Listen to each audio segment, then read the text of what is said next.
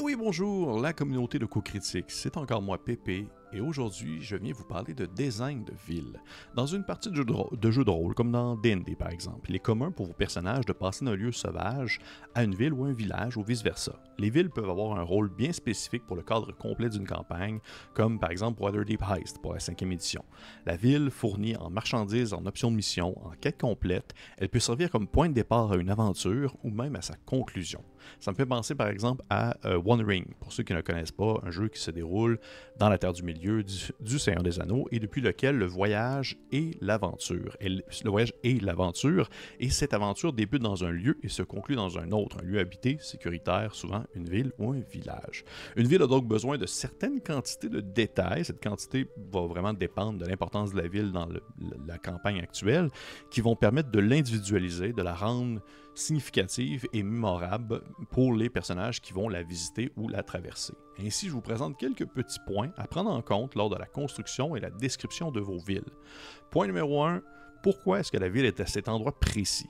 Une ville doit avoir un peu une raison d'être. Pourquoi est-ce qu'elle se situe là? Bien sûr, habituellement, ça va être euh, un regroupement de fermiers qui va vouloir tout simplement être euh, ensemble pour une question de sécurité, mais peut-être qu'il y a d'autres choses. Est-ce que la ville est un point de défense? Est-ce qu'elle se situe à un endroit assez frontalier et représente un peu la première ligne de front en cas d'une attaque ennemie provenance d'une autre région? Est-ce que c'est l'exploitation d'une ressource rare qui fait en sorte que cette ville existe à cet endroit-là précisément? Est-ce que c'est une mine ou un produit premier utile et nécessaire? Peut-être que c'est une sorte de plante qui peut difficilement pousser ailleurs ou les riches gisements de minéraux que les mineurs et les mineuses vont, dans le fond, creuser depuis les profondeurs de la Terre. Peut-être que c'est la religion si c'est un thème que vous mettez dans vos parties, les, les manifestations des dieux ou d'autres miracles qui peuvent en fond apparaître à un endroit précis et cet endroit-là est devenu avec le temps un agglomérat de gens qui ont construit une ville, un lieu de retraite, un lieu construit pour un endroit saint comme un temple peut-être, ou peut-être même que ça fait partie du mystère de la ville elle-même. Pourquoi est-ce qu'elle était cet endroit? Pourquoi est-ce qu'elle existe? La raison s'est peut-être perdue avec les années alors qu'il n'y a aucune logique à ce que la ville se trouve à cet endroit-là vraiment précisément. Numéro 2, justement, à quel endroit se trouve cette ville? Est-ce que, par rapport à sa topographie, est-ce qu'elle est au sommet d'un cap rocheux? Est-ce qu'elle est au creux d'une vallée, au croisement de deux gigantesques champs? Une ville peut s'étendre sur plusieurs îles. Admettons que vous preniez quelque chose qui vous fait penser à euh, l'Océanie, ou est-ce que c'est une succession de, de petites îles, mais elles font tous partie de la même communauté? Est-ce qu'elle sépare une rivière en deux? Est-ce qu'elle se retrouve de chaque côté de la rivière? Est-ce que vous devez, dans le fond, suivre un chemin escarpé le long d'une montagne? En pic pour atteindre une petite ville isolée, souvent l'endroit où va se trouver la, ville peut avoir justement un lien avec pourquoi est-ce que la ville se situe à cet endroit précis. Souvent, une ville d'assez de, grande importance va être située près d'une rivière puisque le commerce demeure quelque chose d'assez, euh, on va dire, central au bon fonctionnement des habitants de la ville. Une ville ne va pas se résumer uniquement à ses bâtiments et les gens qui l'habitent, elle va aussi faire partie du paysage. Numéro 3, quelle est sa taille? Le point 3, quelle est sa taille? Est-ce qu'il s'agit d'un village ou d'une ville?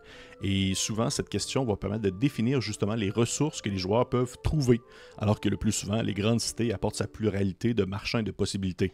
Ça se peut que si vos personnages arrivent dans un petit village, eh bien, ils n'ont pas tant accès à des soins provenant d'un marchand qui vendrait des potions ou même un temple avec euh, des prêtres qui pourraient les soigner.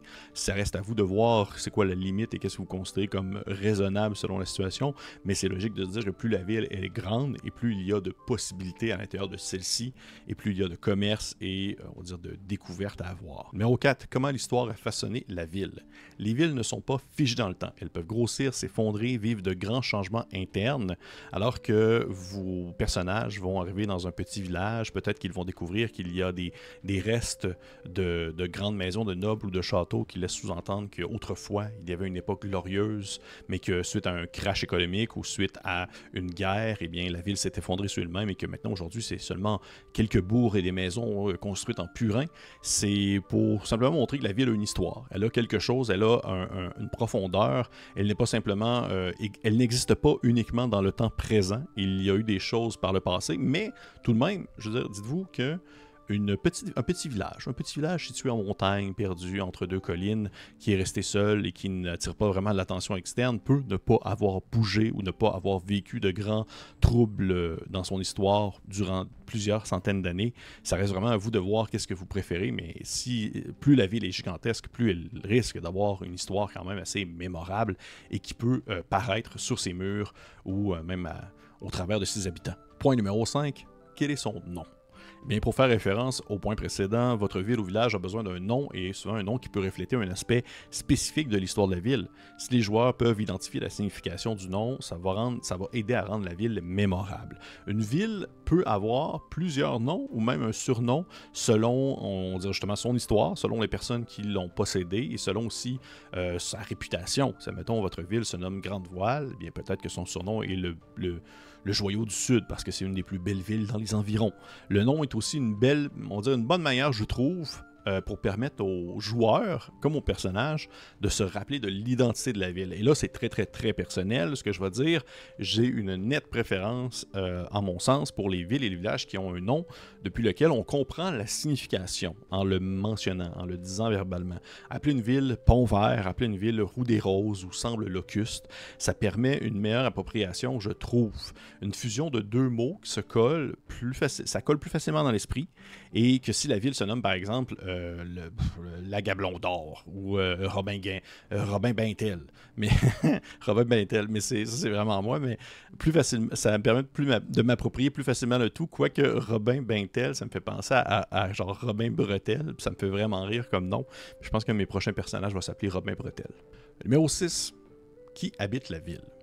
Ben, c'est quand même logique de se dire que ça va être les locaux, dans le sens que les personnages, s'ils se déplacent en périphérie de la ville avant de rentrer dans celle-ci, les gens qu'ils vont rencontrer, ça va être sensiblement le même type de profil que les personnes qu'ils ont côtoyées à l'extérieur, mais pas uniquement. Et c'est là que ça peut être intéressant parce que, comme dans la vraie vie, il peut y avoir des déplacements, des regroupements, des communautés qui viennent ainsi s'implanter à l'intérieur des murs pour diverses raisons, que ce soit commercial, que ce soit par sécurité, et l'ajout d'une de ces plusieurs, une ou de ces plusieurs communautés, qu'elles soient religieuses ou que ça peut être une différente espèce, par exemple 200 alflins qui viennent euh, aménager à l'intérieur d'une ville de 1200 habitants, ça va paraître, eh bien, ça permet de se soulever plusieurs, de soulever en fait plusieurs questions qui vont rendre le tout encore plus vivant. Comment est-ce que les habitants s'entendent avec ces euh, nouveaux arrivants? Est-ce que ça crée des opportunités commerciales différentes? Est-ce que ça vient euh, donner des nouvelles habitudes de vie ou même des nouvelles, on va dire une nouvelle coutume ou une nouvelle culture. Et un autre point que je trouve intéressant aussi, c'est de se dire que les personnages qui arrivent à cet endroit ils peuvent ne pas savoir ou comprendre la situation sociale en place, ce qui peut occasionner des moments intéressants d'échange et de confusion, alors qu'ils vont peut-être faire des faux pas ou euh, euh, prendre, on va dire, prendre entente avec des individus qui ne sont pas nécessairement bien vus par d'autres personnes ou d'autres, un autre segment de la population. Ça peut créer une certaine, une certaine tension, bien sûr, tout en euh, tout en essayant d'éviter, on va dire, euh, certaines problématiques réelles qui pourraient rendre mal à l'aise des joueurs ou des joueuses autour de la table. On s'entend, c'est un jeu, on est là pour le plaisir. Numéro 7, les lieux importants dans la ville. Une ville, c'est pas uniquement une succession d'habitations que les joueurs ou même 12 habitations puis une auberge. Elle possède ses commerces, ses lieux intéressants, ses richesses culturelles. Si vous avez déjà convenu que la ville possède un réseau commercial important, pourquoi ne pas inclure un quartier commercial depuis lequel les marchands font compétition pour les meilleurs prix? La ville peut être reconnue comme étant la maison mère d'un regroupement de célèbres aventuriers et quiconque désire entrer dans cette troupe doit aller visiter la baraque principale. Peut-être même que la ville possède une anomalie ou un objet euh, précis qui a toujours été là, mais que personne ne comprend réellement. Comme par exemple, on va dire un objet céleste qui est tombé du ciel et autour duquel s'est construite la ville. Ces lieux sont en quelque sorte ce que vos joueurs, selon moi, vos personnages, vont vouloir visiter et ou voir lorsqu'ils ne seront pas en train de magasiner ou en train de boire à l'auberge. C'est un peu les espèces de on va dire les, espèces de petites euh, les petits points précis sur une carte qui va peut-être les mener vers des quêtes secondaires ou des aventures inattendues. Numéro 8, le bouillonnement externe. Comme je l'ai mentionné, l'endroit où se situe la ville peut être important, la géographie, la topographie peut être prise en compte, mais il y a aussi quelque chose d'autre, c'est la ramification des événements extérieur à la ville. Comment est-ce que le grand monde, parce qu'on s'entend, la ville demeure un point précis, mais il se passe plein de choses autour d'elle. Comment est-ce que ces événements-là, comment ces, grandes puissances-là viennent influencer le quotidien de la ville? Si votre aventure met en place, par exemple, euh, des grandes puissances qui se font la guerre, il y a de bonnes chances qu'il existe des répercussions sur la population.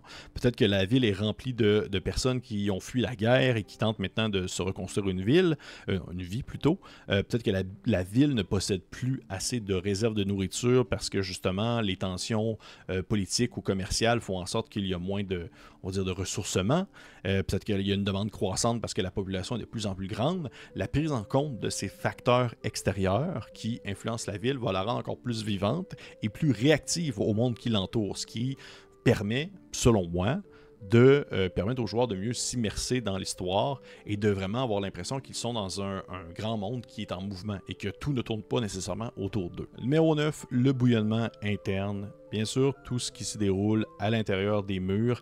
Est-ce qu'il y a des troubles civils qui sont causés par le fait que la personne à la tête de la ville euh, est un tyran qui n'est pas apprécié? Peut-être qu'il y a eu récemment un coup d'éclat, faisant en sorte que justement il y a une certaine tension qui se fait entre différentes classes dans la société de la ville. Peut-être qu'il n'y a pas justement assez de nourriture, faisant en sorte qu'il y a maintenant une contrebande de bouffe la nuit, alors que des gens vont aller se visiter entre eux pour pouvoir se vendre une miche de pain à un prix complètement faramineux. Euh, peut-être peut-être qu'à raison de la, pénurie de nourriture, il y a des, euh, des, guildes qui deviennent de plus en plus euh, audacieuses et qui vont tenter de faire des méfaits dans des villes avoisinantes ou des villages avoisinants ou même des commettre des crimes pour simplement voler de la nourriture alors qu'autrefois ils focusaient sur des objets brillants et de l'or. Une fois que vous avez déterminé, en fait, tu sais, ce qui est intéressant avec ça, c'est que les événements externes et les événements internes vont s'entre-influencer et ça se fait quand même de manière naturelle. À partir du moment où est-ce que vous définissez exemple, quelque chose à l'externe, mettons une guerre ou un, grand bouleversement, bien c'est logique de se dire qu'est-ce que ce grand bouleversement-là peut avoir comme effet à l'intérieur et vice-versa. Est-ce qu'il y a des événements internes qui peuvent venir causer des choses à l'externe. Ben, si on prend l'exemple de la guilde, c'est exemple, euh, il n'y a plus assez de nourriture dans la ville, mais que la guilde possède son château-mère, ou du moins sa base principale à l'intérieur de la ville en question, eh bien, c'est fort possible qu'ils vont faire des sorties à l'extérieur la nuit venue, ou peut-être même des espèces de petites euh, missions de guérilla dans les villages voisins pour voler des nourritures, et ça fait de, de la cause à effet d'un côté comme de l'autre. Donc, bouillonnement interne et bouillonnement externe. Et finalement, mon numéro 10, concevoir une base pour construire votre ville par la suite. Et là, ça c'est très cool. J'avais vu ça euh, en ligne. À la base, ça s'appelait du Dicing Dungeon pour pouvoir concevoir un donjon avec l'aide de, quelques outils bien simples. Mais j'ai aussi vu des gens qui le faisaient avec le, on va dire, Dicing de City, ou est-ce que construire une ville avec quelques outils bien simples. Vous allez avoir besoin en fait de, feuilles de papier, des stylos, des crayons et bien sûr un paquet de dés. L'étape 1, c'est vous choisissez un nombre de dés. Vous pouvez choisir n'importe quel nombre, n'importe quel type de dés. C'est vraiment vous qui décidez.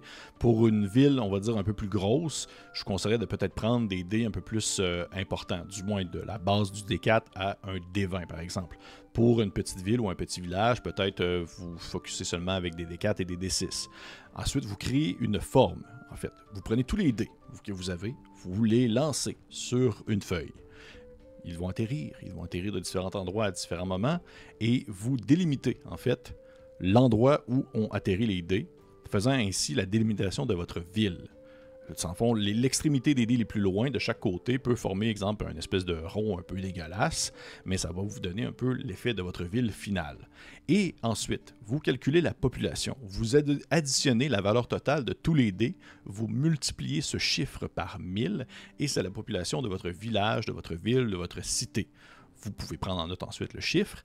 Et là, le bout, le bout ça devient intéressant, la prochaine étape, c'est que les résultats sur les différents dés vont représenter en fait des points d'intérêt. Vous allez devoir définir déjà à la base une table qui va représenter, vous savez, quelques vidéos que je fais sur les tables, je me rends compte que je pense que j'aime ça. Vous allez définir des points d'intérêt sur une échelle qui va, qui va, de 1 à 20, par exemple.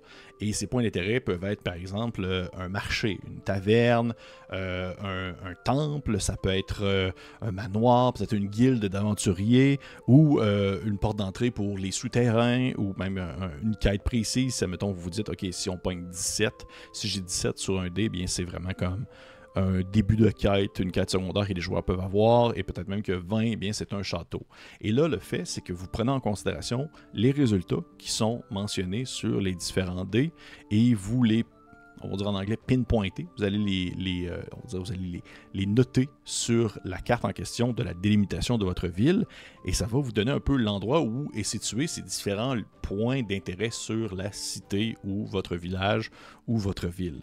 Et rendu là, ben, c'est à vous de voir un peu qu'est-ce que vous voulez faire avec ça. C'est sûr, et si vous considérez qu'il y a certaines choses qui sont complètement illogiques, ben, vous pouvez l'ignorer. Ça, mettons, vous vous dites, voyons, euh, j'ai comme quatre châteaux un à côté de l'autre parce que j'ai pogné quatre vins. Euh, ça marche pas vraiment. là, c'est vous qui décidez. Mais ça vous permet d'avoir une base sur laquelle construire et essayer de, par la suite, euh, on va dire, euh, bâtir un peu là-dessus en essayant de respecter ce que vous avez lancé. Peut-être même aussi que vous pouvez utiliser, moi, c'est une, des techniques que j'utilise très souvent quand la conception de de villes, d'endroits ou même de choses externes, on va dire la création d'un monde, c'est de demander aux joueurs, aux, personnages, aux joueurs de définir des rumeurs concernant l'endroit en question. Est-ce que euh, définir, exemple, deux ou trois rumeurs chaque personne Est-ce que la ville. oh, il semblerait que la ville est assez. Il paraît qu'il y a des gigantesques crocodiles qui, qui, habitent dans les souterrains de la ville, dans les égouts de la ville. Euh, il semblerait qu'il y a une guilde, euh, on va dire, d'acrobates professionnels qui engage présentement. Oh, j'ai entendu dire que le suzerain de la ville, de la cité, eh bien, c'est un vampire éternel qui décide en fait d'avoir des taxes avec le sang de ses habitants.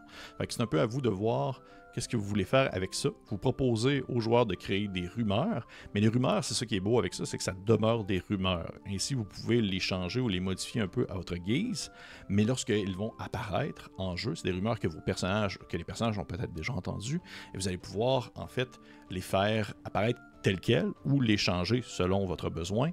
Et les joueurs vont le savoir et les personnages aussi vont faire Ah oui, ça c'est cool, c'est ma rumeur que j'ai inventée. Mais finalement, c'est pas des gros crocodiles qui vivent dans les égouts, c'est des alligators. Non, c'est pas vrai, c'est pas, pas pour la changer pour de vrai, mais c'est pas des crocodiles, c'est euh, des gigantesques rats, gros comme des crocodiles. Voyez-vous, comme une petite twist juste pour mentionner que c'est pas spécifiquement ce que la personne avait entendu parce que c'est des oui-dire. Ça demeure des oui-dire. Fait que, hey, ça ressemble un peu à ça. 10 choses à penser pour la conception de votre ville ou village ou cité, avec bien sûr le dixième qui est comme un peu la, la création d'une base si vous voulez tenter l'expérience. Euh, je sais que c'est pas tout le monde qui apprécie ça. Je sais qu'il y a des gens qui aiment beaucoup être vraiment, euh, on va dire, très, pas nécessairement contrôlant, mais avoir le, gros bout du bâton et de ne pas se faire décider par le hasard comment est-ce que la conception peut se faire. Mais si ça vous intéresse, c'est une manière bien c'est une manière bien simple de débuter une ville pour ensuite construire par-dessus avec une, un début d'inspiration en venant de ces résultats au hasard qui ont été lancés sur les dés. C'est pas plus compliqué que ça. Si jamais vous avez apprécié cette vidéo, je vous conseille de laisser un petit like, un petit commentaire, euh, un petit abonnement. Si ce n'est pas fait, ce serait cool pour vrai. Petit abonnement, j'aimerais ça. Ça me, ça me permettrait de mettre du pain sur la table le soir. Non, c'est pas vrai. Et pour les autres, on se dit à la prochaine.